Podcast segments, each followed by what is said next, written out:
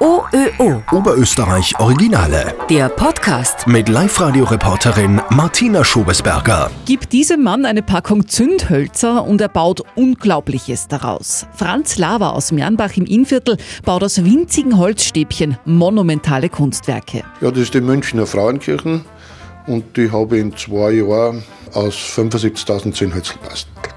2000 Stunden lang hat Franz Lava mit Engelsgeduld Leim auf Zündhölzer gepinselt, bis ein riesiges Kunstwerk in die Luft gewachsen ist. Da ist 1,20 Meter hoch mit die Türme da und 1,20 Meter lang und breit 60 Zentimeter.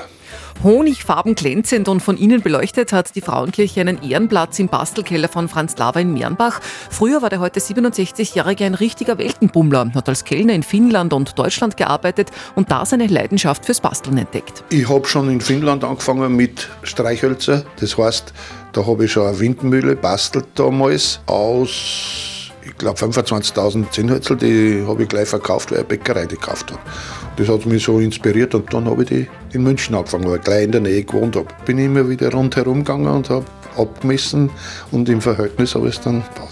In der Modellbauszene war der Mernbacher damit in den 90er Jahren ein kleiner Star, hat auf Messen ausgestellt, Zeitungen haben über ihn berichtet, Sammler haben Franz Lava Geld für die Streichholzkirche geboten, aber sein Herz hängt einfach zu sehr dran. Ja, nur immer, weil verkaufen werde es nicht so schnell, wenn überhaupt. Sonst lasse ich es mal auf mein Grab einmal stehen. Ich weiß nicht, ob man das darf. OÖO. Oberösterreich Originale.